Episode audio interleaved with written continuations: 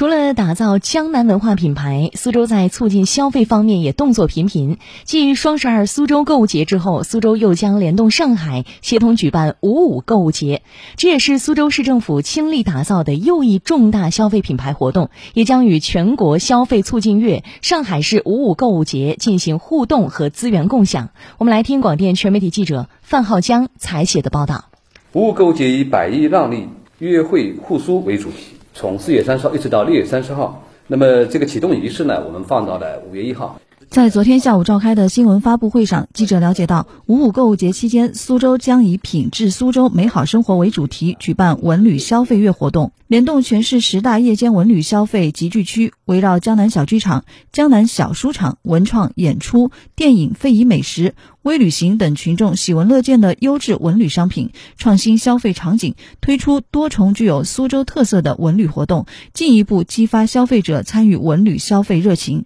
市商务局副局长。张浩，应该说是上海的市民对苏州的，包括是像苏州的老字号也好，苏州的园林也好，苏州我们太湖的美景，我们的运河实景也好，都是非常喜爱的。那么我们苏州呢，又是对于上海的这些，应该说是我们所谓很大的一些商圈啊，包括是一些消费的一些场景，应该说也是非常的喜爱。我们两地本身是地缘相近的这样的一个关系，我觉得最大的一个效果就是会引起我们的一个消费的一个同频共振。来实现一个最大化的一个体现。据苏州市金融监管局副局长宋继峰介绍，苏州拟在五五购物节期间开展第三次数字人民币红包应用测试活动，通过抽红包、银行优惠满减、平台优惠满减等活动方式，开展数字人民币试点活动，促进消费和内循环。红包及各类优惠活动金额预计将超五千万。这次增加了 GPS 定位在苏州的，呃，我们原来就是我们要在这边交社保的，现在我们如果在外地到苏州来旅游啊，人在苏州 GPS 定位了